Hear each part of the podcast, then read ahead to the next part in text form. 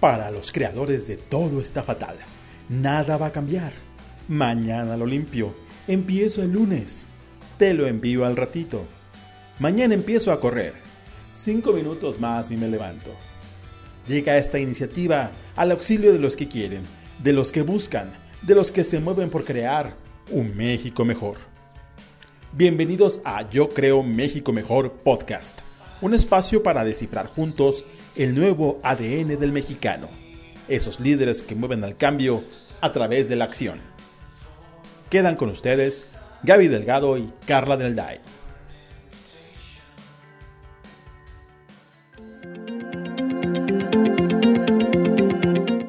Hola, bienvenidas, bienvenidos a Yo Creo un México Mejor. Yo soy Gaby Delgado y estoy muy entusiasmada porque tenemos una súper invitada el día de hoy. Está con nosotros en los micrófonos de Yo Creo un México Mejor, Mabel Cadena. ¿Cómo estás? Hola, muy bien, gracias. Gracias por invitarme. Oye, qué gusto tenerte en nuestros micrófonos, en nuestro espacio. Y la verdad es que hay muchas cosas que preguntarte, sobre todo pensando en el último año, yo creo que ha sido bastante este, emocionante, ya nos contarás también. Pero a mí me gusta empezar con una pregunta de que nos cuentes tú, a título personal, ¿quién es Mabel? ¿Quién es Mabel? Híjole, la Mabel de hoy no es la misma que mañana y así, mira, es lo único que sé. No, mira, yo creo que lo que he descubierto, de pronto tenía mucha exigencia por saber quién era Mabel y hoy te puedo decir que, que sé que quien es Mabel es, es, una mujer que, que busca todo el tiempo estar en constante aprendizaje y redescubrirse y reestructurarse y redescubrir quién es. Entonces, Sé que tengo una columna vertebral que se compone de verdad, que se compone de pasión, que se compone de ganas, de objetivos, de estrategia, pero la verdad es que justo el último año, como, como, como decíamos hace ratito, eh, el último año me ha enseñado que todo lo que sabía de quién era Mabel eh, cambió todo el año pasado, ¿no? Entonces, pero creo que sí, creo que justo la columna vertebral de quién es Mabel es, esa mujer que, que aún sin estar lista para los retos que luego le enfrentan, da, siempre la cara para ir, ir hacia adelante por ella. Está padrísimo. Oye, eh, me encanta porque habla de una persona que está en esto que dices, ¿no? Como en aprendizaje constante, ¿no? Yo, como que descubriendo, viendo por dónde y tal, ¿no? Y nosotros te conocemos eh, y ahora me, encantaría que nos contaras cómo es que decidiste o cuando viste que dijiste yo me quiero dedicar al mundo de la actuación, ¿no? Pero además de eso, porque creo que lo corrobora muy bien, creo que además no solo te has dedicado al mundo de la actuación, sino también has estudiado algunas cosas que te permiten conocer también a la persona, etc. ¿Nos puedes contar un poquito sobre tu trayectoria profesional?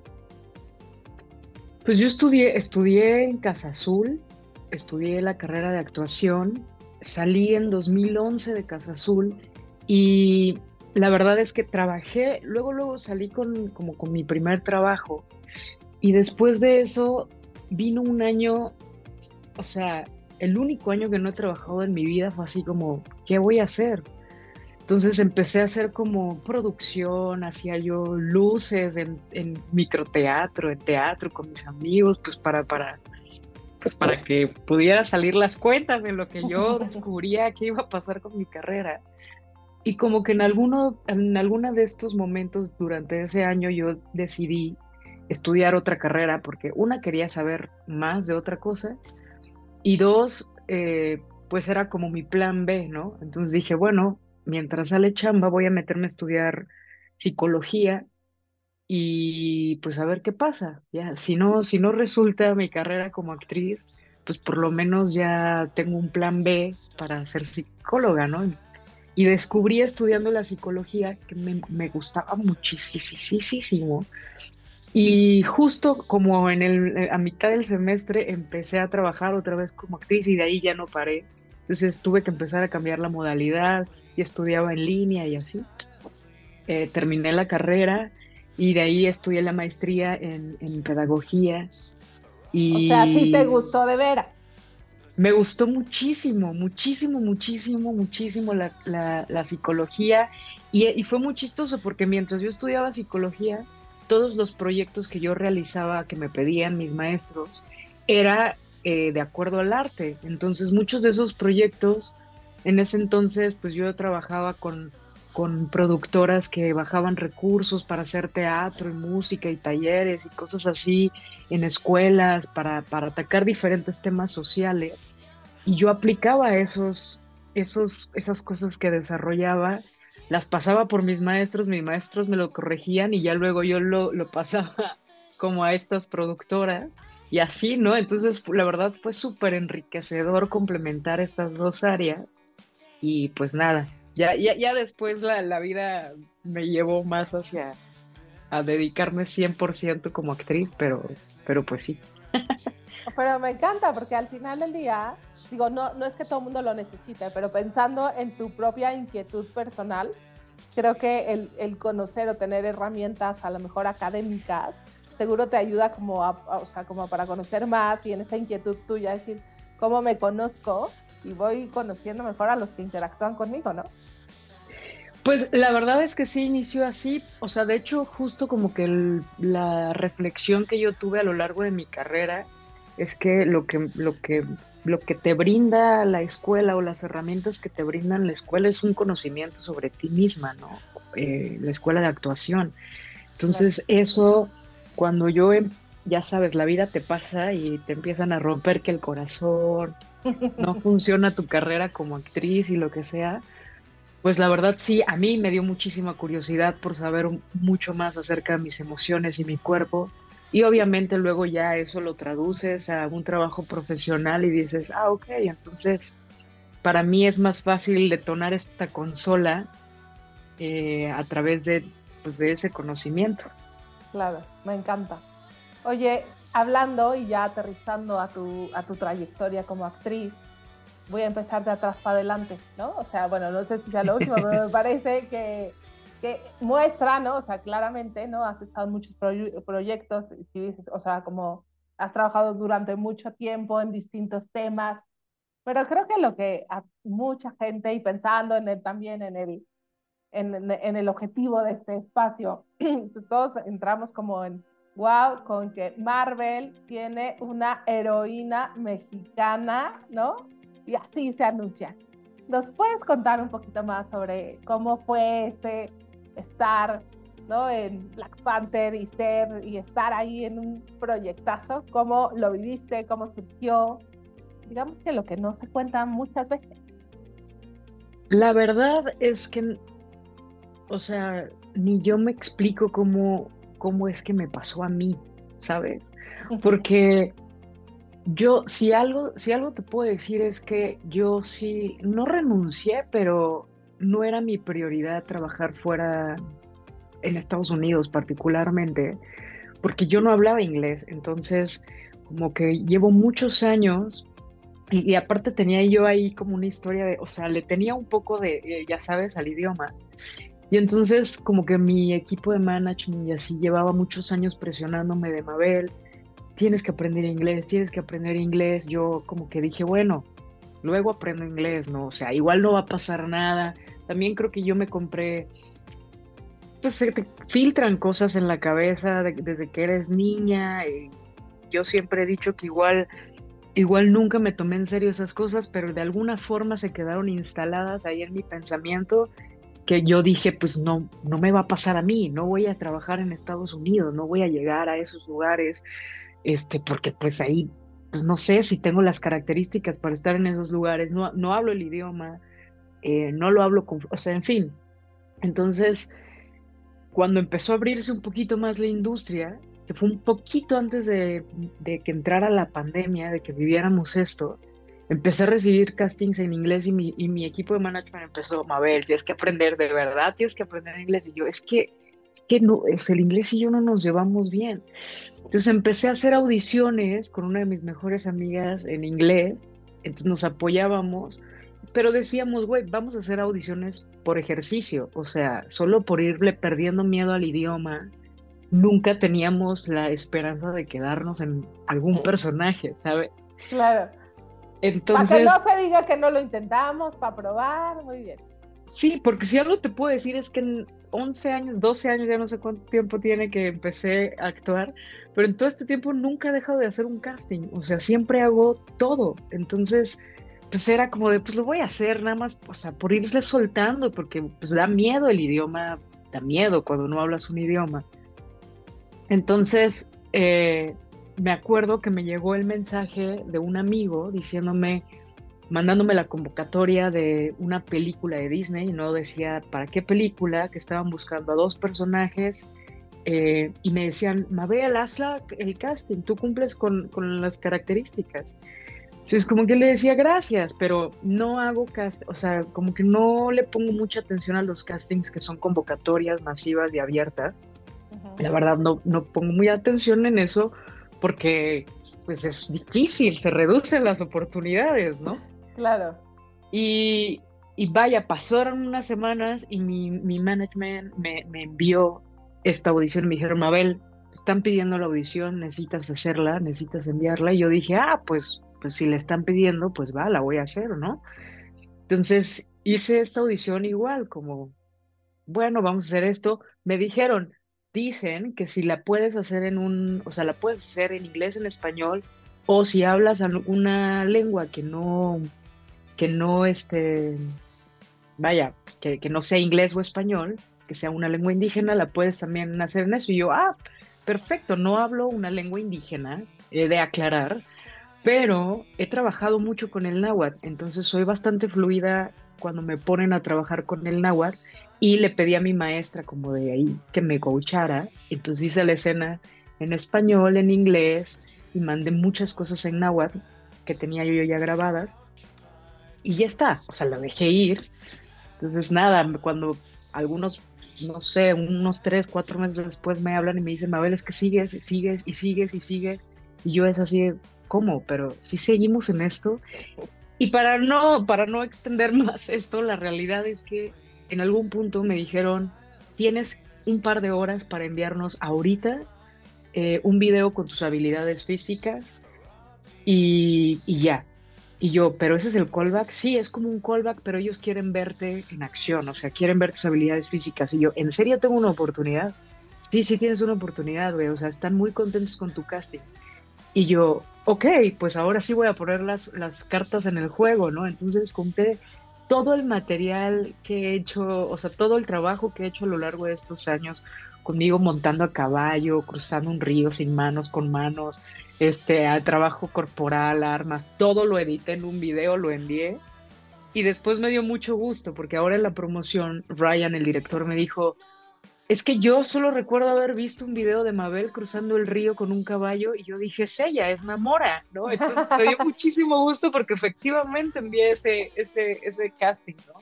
Obviamente cuando me dijeron que me quedé, tomó para mí muchísimo tiempo asimilar lo que estaba pasando.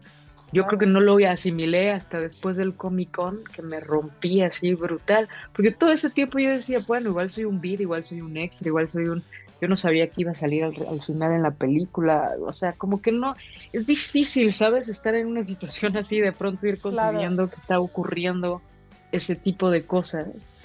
Pero pues nada, aunque no, no en mi cabeza no caía todavía el 20, yo nunca dejé de trabajar para, pues para lo que se venía, que no sabía exactamente qué era. Claro, no, está increíble y me encanta como lo dices porque, porque dices, a ver, o sea, yo hice todo lo que estaba en mis manos, ¿no? O sea, iba respondiendo, aunque con este punto de resistencia, ¿no? O sea, de incredulidad, de decir, ah, bueno, bueno, vamos a hacer esto, pero que creo que es una cosa para las personas que nos están escuchando, ¿no? O sea, no sé cuántos enfrentarán, yo, o sea, no un tema como el tuyo, ¿no? A ver, estoy ya finalista, casi se ve que puede estar en esa película de Disney, ¿no? Seguramente nos queda muy lejos, ¿no? Pero me parece que para muchas cosas aplicables a la vida, ¿no? Muchos enfrentamos cosas, ¿no? Un reto que dices, a ver, ¿será, no será? Eh, pero pues hay que echar, o sea, hay que chambearle, ¿no? Hay que hacer lo que toca. En el caso, ¿no? O sea, en tu caso, ya, o sea, cuando te cayó el 20, como bien dices, ya lo, ¿cómo fue ese proceso? Porque porque está cañón decir ya trabajo para una producción de Marvel y todo lo que implica. ¿Cómo fue ese tras bambalinas para hacer todo el proceso de trabajo, ¿no? O sea, decir, sin ya mis ensayos, a lo mejor en inglés, pues ahora le tengo que machetear más, ¿a dónde me voy? ¿Cómo fue ese proceso para ti? No, la realidad es que desde que a mí me dijeron vas a trabajar en una película en Estados Unidos, yo me puse a buscar un maestro, eh, una maestra de hecho, y desde, desde entonces, digo, en ese entonces yo estudiaba, antes de irme a filmar, estudiaba como tres veces, ¿no? Cuatro veces a la semana.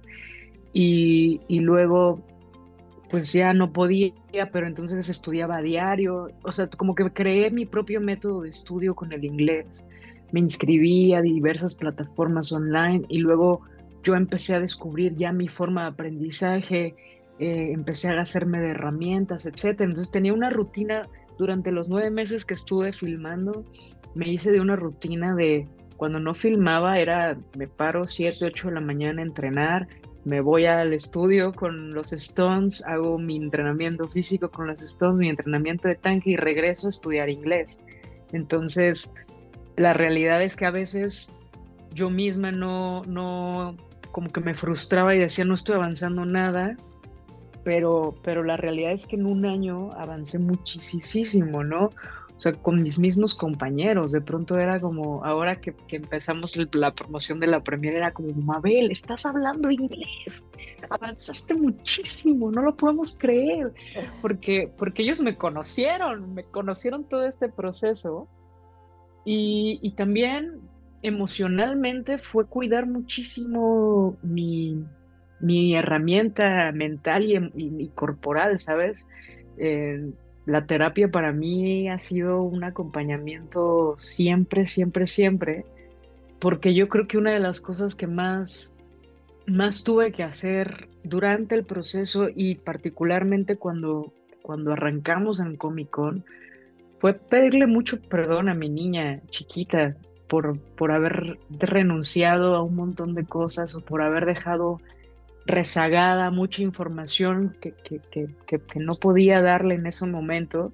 Y fue decirle a ella y decirme a mí misma como, a partir de esto, no, o sea, yo me voy a encargar, mi, mi adulto se va a encargar de hacerse responsable, de dar todas esas herramientas y todos esos sueños que, yo solita le quité a mi niña y, le, y me quité a mí, ¿no? Entonces, pues de construir eso fue un proceso que empezó desde, desde me voy a ir y qué va a pasar si no funciona y, que, y todas esas preguntas que te aparecen y que yo planteaba a mi psicóloga y que de pronto las trabajé. O sea, no, no llegué al estreno de Black Panther empezando a trabajar algo, ¿sabes? Desde que a mí me dijeron te vas, yo dije, ok, y necesito trabajar mi mente para que pasen un montón de cosas o para que no pase nada. Y necesito estar lista. Eh, emocionalmente quiero estar fuerte para, para abrazar lo que venga, ¿no? Ya per se abrazar esta oportunidad. Entonces eso implica un montón de trabajo, un montón de tropiezos, de frustraciones, de llantos, de alegrías, de satisfacción, de decir, yes, hoy sigo con mis clases de inglés, no las dejo. Entonces, pues ha sido mucha disciplina y mucha constancia y mucho compromiso conmigo misma, o sea, con nadie más. Claro, ay, me encanta cómo lo dices, como esta preparación también emocional interior, ¿no? Porque creo que en un trabajo como el tuyo es muy fácil que de pronto de fuera, los que vemos de fuera, decimos, oh, wow, ya está, ¿no? Está en el escenario, está en esa rueda de prensa, en esa alfombra roja, ¿no? Con quién se está, pero pero hacia atrás, ¿no? Además del trabajo que implica, ¿no? De aprender atención, etcétera. Este trabajo interno, decir, oye, ¿cómo estamos listos para esto? ¿Cómo protejo mi cabeza? ¿No? O sea, es un trabajo demasiado para, para lo bueno y para lo que no, ¿no? Habrá días que a lo mejor una escena te salía perfecta y otros no me está saliendo, ¿no? El equipo de trabajo, o sea, todo eso me encanta como lo dices. Te, te nota el lado eh, de la psicóloga y de la pedagoga, ¿no? Sí. pero me parece que, que, es una parte que de pronto no ponemos en la mesa, ¿no? O sea, que nos quedamos con lo externo y con el luces, cámara, acción que vemos y hacia atrás hay muchos puntos. No, hay mucho. O sea, yo, yo incluso te podría decir que mi resistencia con el idioma fue, fue mitad psicológico y mitad mi disciplina, porque, porque en serio era de, ¿por qué le tengo tanta resistencia? ¿Por qué? A ver, y nos sentábamos como a desmenuzar esto y era hasta que llegamos como al hoyo y, desde ahí como una válvula se, habló, se, abrió mi mente, ¿no? Y fue como, ah, ok, ya le tengo amor, ya, ya está funcionando esto. Y creo que no es, vaya, yo es algo que he descubierto porque te digo que esto no es algo que yo descubría antes, ¿sabes? O sea, yo, yo he ido descubriendo un poco cómo ayudarme a mí misma a seguir construyendo y a seguir descubriéndome y a, y a mis procesos de aprendizaje pero por supuesto que me ha tomado mucho tiempo de observación y de decir por qué me está pasando esto y, de otros personajes en los que me clavaba y que de pronto sentía cosas que me costaba abandonar. También decir cómo me limpio para darle vida a un nuevo personaje o a un nuevo proceso de aprendizaje, ¿no? Y cómo, cómo lidiar con un montón de cosas alrededor de lo que significa construir una ficción. Claro. Oye, y pensando en también, te escuchaba hace un ratito y ya me lo voy a anotar, pero eh, ¿cómo esto que decías hay que desaprender, no? Y por ahí leí eh, que, que, de pronto sí, saber, yo no me la creía, en algún momento había eh, ah, me había comprado esta idea de, hombre, los, los héroes no son, ¿no? Con sus rasgos físicos, o sea, son, tienen ciertas características, ¿no? Y entonces el que se den estos cambios, me parece que es un punto muy importante para, para, para, para todos nosotros, ¿no? Para decir, oye, qué bien que se empiezan a reflejar otros, otras, eh, no sé, otras caras, otras en, las, en la gran pantalla. Esto, ¿cómo te fue a ti en ese desaprenderlo y en ese decir, oye, pues no, qué bien decir ahora una heroína morenaza, mexicana, chingona, y así será? ¿Sabes qué pasa? Que a mí no me gusta la radicalidad y yo creo que todo, todo debe de existir en este planeta y todo tiene que tener un lugar representativo y de ficciones y bonito y siempre lo aplico con mi familia, ¿no? O sea, mi familia es como súper diversa y hay de todas formas, colores, rostros, ojos, lo que sea, ¿no? Entonces, partiendo de mí y partiendo de que tengo justamente mis primos hermanos, unos son morenos, otros son rubios, otros son blancos y otros, o sea, en mi propia familia, yo no puedo limitarme a solamente un tipo de representatividad. Para mí siempre fue, ha sido un compromiso como, como mostrar la representación para todos, ¿no? Definitivamente cuando te llegan oportunidades así, o sea, si hacen que voltees a verte y digas, uy, ¿por qué, mi, ¿por qué tengo estas limitantes, no? Sí, quizá, sí, quizá en algún punto de mi historia, pues sí hubo un momento donde esta industria, supongo que en todas las áreas, pero solo puedo hablar de la industria a la que pertenezco, eh, yo iba escuchando cosas o me iban diciendo cosas y yo en ese momento las reconozco como, ok, eh, si esto va a ser así y así funciona la industria, yo voy a enfocarme a crear estrategias para, para para abrirme camino en este tipo de, historias o en este tipo de personajes o en este tipo de cosas que quiero contar. Y cuando ya no me gustaba contar, ser encasillada en las mismas historias y en los mismos personajes, yo misma desarrollé una estrategia, no una, miles de estrategias, para, pues para también, sin ser nadie y sin tener un nombre y sin que nadie me pelara y sin que yo vendiera una taquilla, sin absolutamente nadie empezar a decir, no, no voy a hacer estas historias por mí. Y no, y está, y está bien, y aún hoy lo creo, está bien que existan un montón de historias. Pero yo, Mabel, con estos rasgos, con este color, con esta cara, con este cuerpo, con estas habilidades y estas capacidades, quiero hacer otro tipo de historias también. No solamente quiero hacer un tipo de historias. Lo, que ha sido súper lindo de Black Panther y que siempre he dicho, para mí no es solo una película de superhéroe y ahora después de la promoción menos, es porque la cantidad de personas que se han acercado a, con un brillo en la mirada que nunca en mi vida había visto antes con alguno de los trabajos que he hecho, donde habla, o sea, donde la película conecta directamente con sus historias, me parece un trabajo fundamental que no se debe de quitar del camino. A mí me parece que que si bien todo lo demás tiene que existir, también tiene que existir la, ese tipo de representación de conexión con nuestras historias, con las historias que son un poco más en tierra, que son menos eh, en el ideal donde nos han puesto, ¿sabes? Porque entonces de pronto ponen todo tan al ideal que llegan estas oportunidades a personas como yo y decimos, neta, neta voy a estar en una película de pero no hablo inglés, pero no importa que no hable inglés, o sea, me van a dar chance de aprenderlo en el camino, pero, y entonces no debería.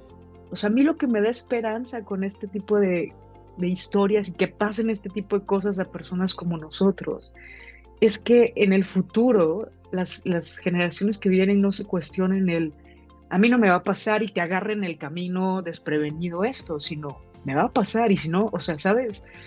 Eh, me parece que es súper bonita la forma en la que está cambiando las narrativas de las infancias.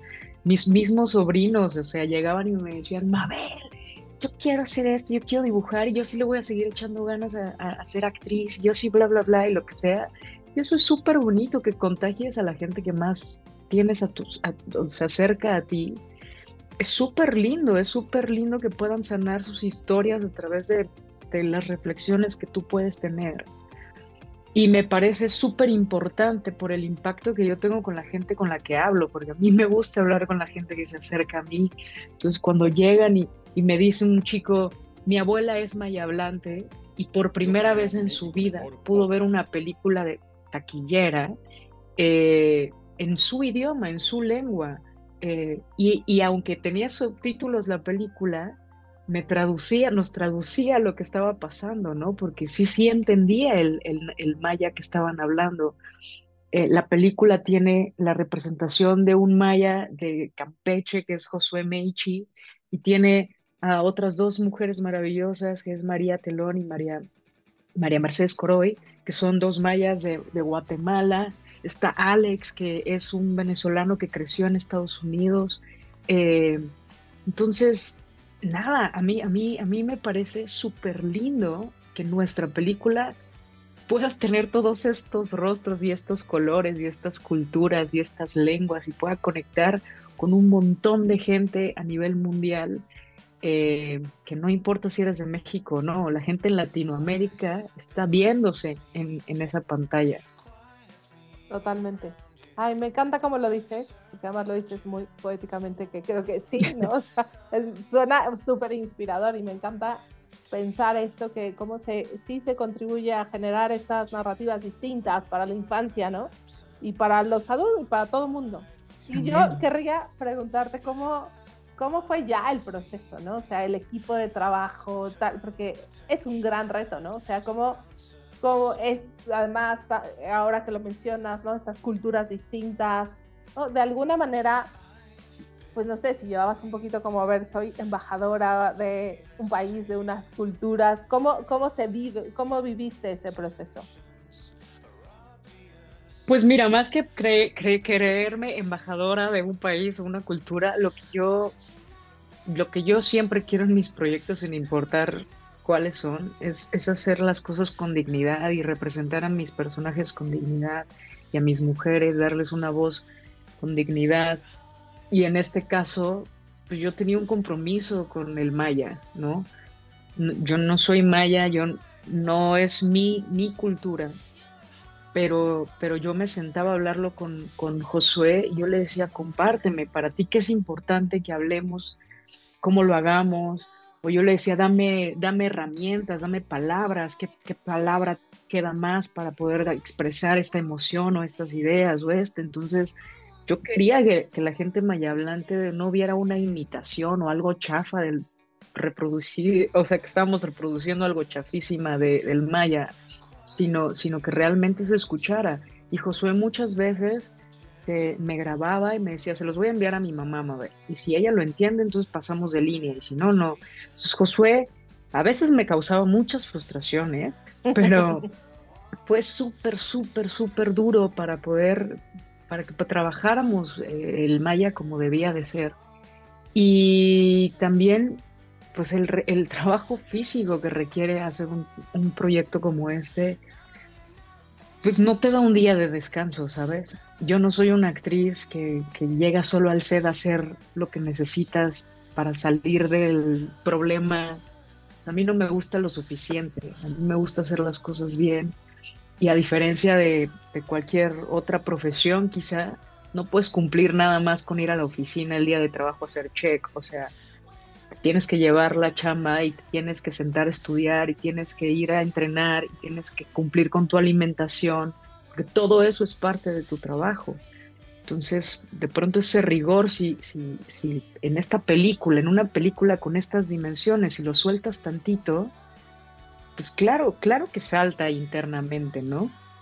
Eh, pero fue súper, fue un proceso de los más bellos, amorosos, eh, enriquecedores del mundo, porque había un equipo de profesionales espectacular. Cada uno de ellos, lo impresionante era que el refuerzo era a través de lo positivo, ¿sabes?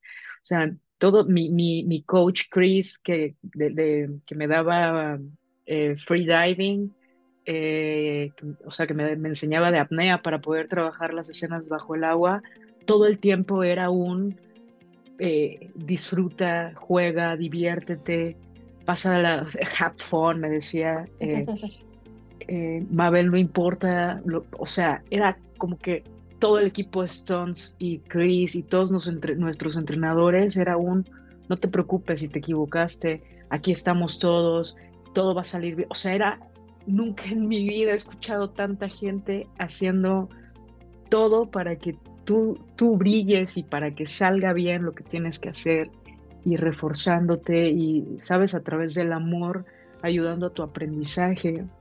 Yo hoy creo que mi inglés creció muchísimo gracias a ese intercambio que también tenía con ellos, porque de verdad, de verdad no hablaba inglés. Entonces, comunicarme con ellos era digo AJ, que era mi, uno de mis maquillistas y que desafortunadamente ya, ya, ya no está con nosotros. Pero, pero él me enseñó muchísimo, era como, como me dibujaba o, me dibujaba, me estaba maquillando y me enseñaba como los, lo que, o sea, palabras, vocabulario. Y mi, mi, otro, mi otro maquillista, Rob, era como de, yo te voy a enseñar palabras en, en inglés y tú me enseñas en español. Entonces, como que había un intercambio cultural súper lindo. Qué eh, buena onda. Todos me cuidaron, todos. Fue espectacular. ¿Cuánto tiempo duró la, la, todo ese trabajo, la producción? Bueno, es que el entrenamiento físico está cañón. ¿Cuánto, cuánto tiempo ha, fue, ha sido ese proceso? Fueron nueve meses. Fueron, o sea, íbamos por menos. Las producciones nunca sabes qué va a pasar, pero, pero al, al final fueron nueve meses eh, de donde yo terminé exhausta físicamente, mentalmente. Eh, yo ya quería volver a mi casa con mi perro, mi, familia. Eh, la verdad es que sí fue como una experiencia de las más bellas que he vivido en mi vida y al mismo tiempo de las más retadoras, físicamente, mentalmente. Eh, pues sí, querer estar a la altura de, de una oportunidad así requiere de muchísimo y terminas exhausto. Claro, sí, no, me encanta como que lo digas así, porque creo que, es lo que, nos que queremos saber también, ¿no? O sea, que al final le ah, bueno, ya ahora estoy en el momento de gloria, ya, no, bueno, no fue tan difícil, no, no, en realidad es... No, porque además, sabes, yo no, yo quería hacer todos mis stones, entonces en la película solamente, o sea, realmente hay un, hay un stone que no me dejaron hacer por, por cuidado, porque era de mucho riesgo, pero yo hablé con, con, Nate y con Ryan, con el productor y el director, y les dije, yo quiero hacer todos mis stones, o sea, estoy lista, llevo mucho tiempo eh, preparándome para esto. Dije, y si quieres algo específico, necesitas decírmelo para que yo vaya al estudio y lo trabaje con los stones, pero yo quiero hacer todo, entonces yo hice casi todo lo, lo que está en esa película Wow. Y, la verdad es que pues, hacer eso pues sí requiere de aún más compromiso. Claro, totalmente. Oye, ¿y qué sigue para ti? O sea, ¿en qué estás ahora? Ahora después me regresaré al tema mexicanidad y tal por el tema de nuestro podcast, pero, pero para ti en este momento, que viviendo este proceso, cómo te ves, ¿no? Seguramente esas enseñanzas increíbles te colocan en otro lugar y en otro momento, Clara, a tus personajes. ¿Cómo, en qué está Mabel ahora? Pues estoy un poco haciendo tierra de todo el viaje que implica una experiencia así, eh, porque había, fue, fue, fueron ya casi dos años desde que empezamos hasta que acabo de terminar la promoción. Y, creo que en este momento me tocó hacer tierra, justo como que reconocer la historia que viví, abrazarla, abrazar las oportunidades, abrazar el poder que hoy tengo como mujer, como actriz, la voz que hoy tengo, que me dan estas experiencias, eh, capitalizar también las nuevas capacidades y habilidades que tengo para valorarme a mí misma, porque a veces no, no, yo por, por trabajar, porque soy un amante de contar historias, no, no, no priorizo mis, mis habilidades y no las defiendo, y hoy por hoy creo que lo que te da este tipo de experiencias es el hermoso privilegio de poder detenerte un segundo. Eso, eso es lo que más abrazo y valoro en este momento de mi vida. Que, que sí, soy muy privilegiada de poder parar en mi carrera un segundo para decir, ok, quiero contar historias que quiera contar, pero que también puedan sumar a este cambiar narrativas. Entonces, estoy tratando también de divertirme y de, y de leer cosas que me hagan que, que, me hagan divertirme y de tomar decisiones pues pues padres que sumen a la carrera que hemos construido porque pues esto no ha sido un trabajo mío nada más tengo un equipo de personas que han creído en mi trabajo desde hace un montón de tiempo como como Liz y Carlos que son mis managers y que la verdad ellos junto conmigo han creído en lo que yo he apostado, ¿no? Y que a veces, pues yo me he negado a hacer un montón de cosas que ellos van conmigo. Y hoy, y hoy por hoy estamos en eso, estamos como diciendo qué sí queremos hacer, qué vale la pena, qué no vale la pena, hacia dónde vale la pena, porque lo único que sí tengo muy claro es que la representación y las narrativas y las historias diferentes no van a pasar si no se hacen. ¿Me explico? Entonces uno tiene que empezar a ponerle cara a esas nuevas historias, porque si empiezas también a negarte a hacer esas historias que solamente se hacen de una forma, pues entonces tampoco nada va a pasar, ¿no? Eh, entonces me parece que estoy en este momento de mi vida como súper comprometida eh, con la forma en la que cuento a mis mujeres a eh, esas historias. ¿Sabes? Estoy como tratando de formar una voz fuerte como actriz como mujer para empezar a decir, oigan, creo que eso no está padre. Oigan, yo quiero contarlo así. Oigan, sí quiero hacer esa historia, pero de esta forma creo que está más interesante.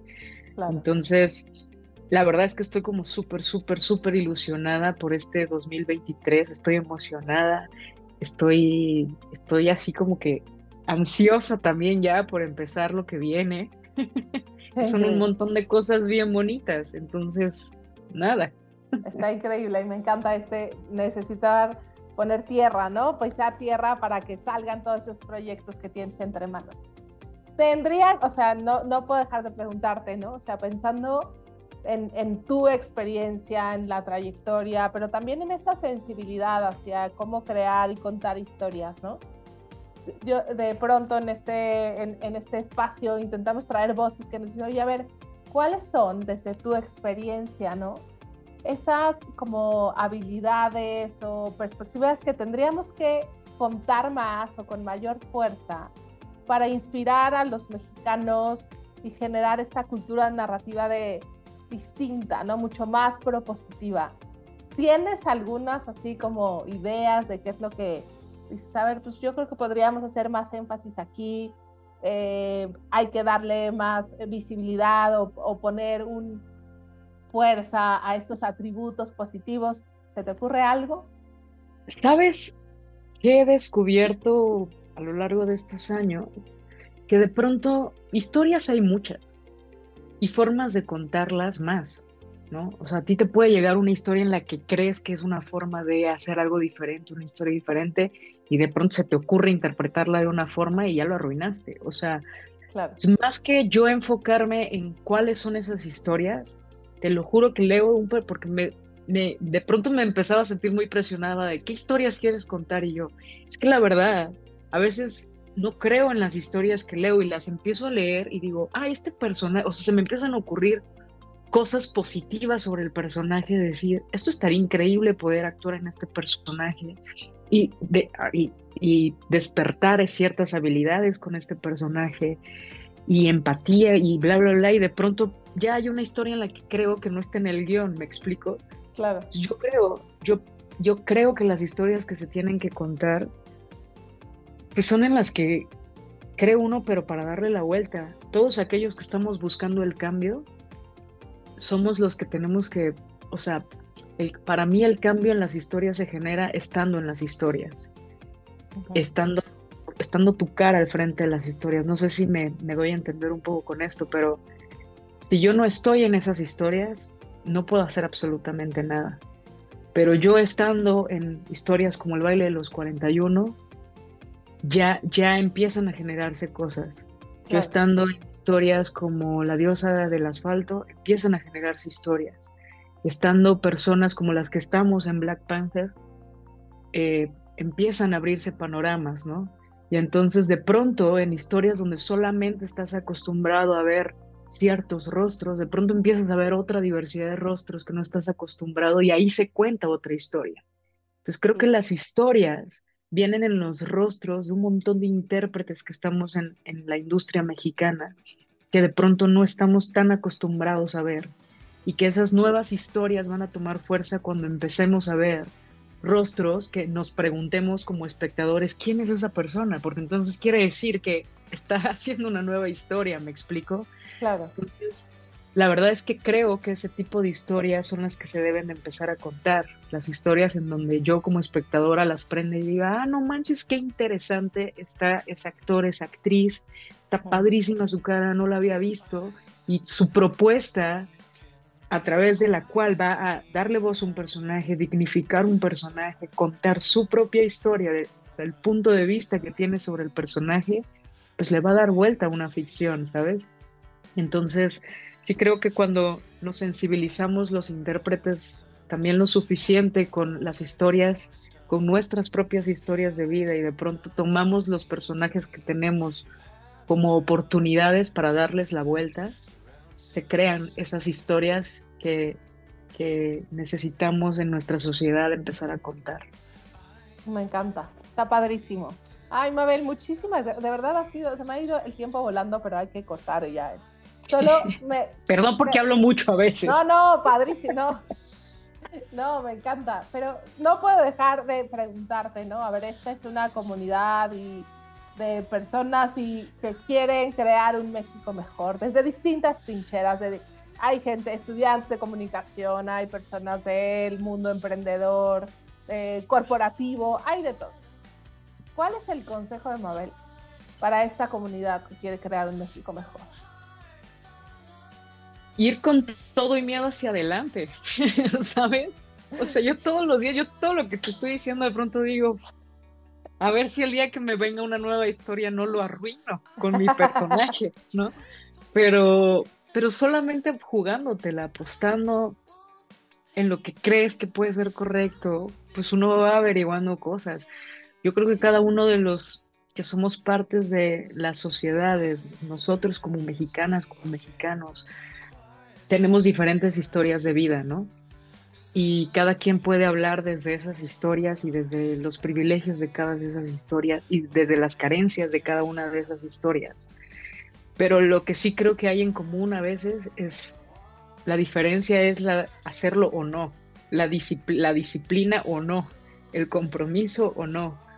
Eh, a veces uno tiene la disciplina, el compromiso y lo hace y no sale, pero, pero estoy segura que cuando uno lo hace y no sale, aprende algo nuevo y aprende por dónde, por dónde no, ¿no? Aprende a probar algo diferente.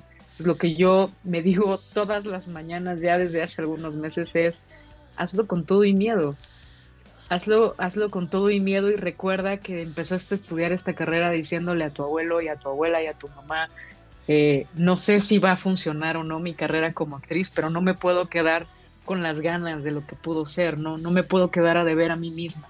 Entonces yo diría, hagamos, hagamos las cosas con todo y miedo y no nos quedemos a deber a nosotros mismos, porque, porque esa culpa sí O sea, no, no, no, no, no la heredamos de nadie, nos la damos solitos, ¿no? Solitas. Totalmente. Entonces, solo nos queda, nos queda que, que ocurra. Buenísimo, me encanta y no quedarnos a beber es una cosa, me encanta, lo estás diciendo increíble. Pues muchísimas gracias, estos son tus micrófonos, cuando quieras seguiremos muy atentos también de a ver en dónde andas y pues muchísimas gracias. por compartirnos, por abrirnos esto, lo que pasa en realidad, lo que muchas veces no vemos o no sabemos.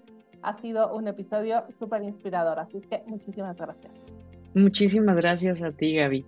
Bueno, pues hasta luego. Muchas gracias a los que nos escuchan. No dejen de seguirnos, arroba yo creo un MX mejor. Hasta la próxima.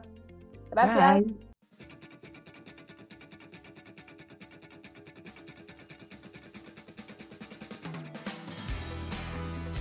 Gracias por sintonizarnos en Yo Creo México Mejor Podcast, el espacio para descifrar juntos el nuevo ADN del mexicano, esos líderes entre nosotros que mueven al cambio a través de la acción. Nos escuchamos la próxima. A favor de lo mejor podcast es una producción de A favor de lo mejor Asociación Civil. Todos los derechos reservados.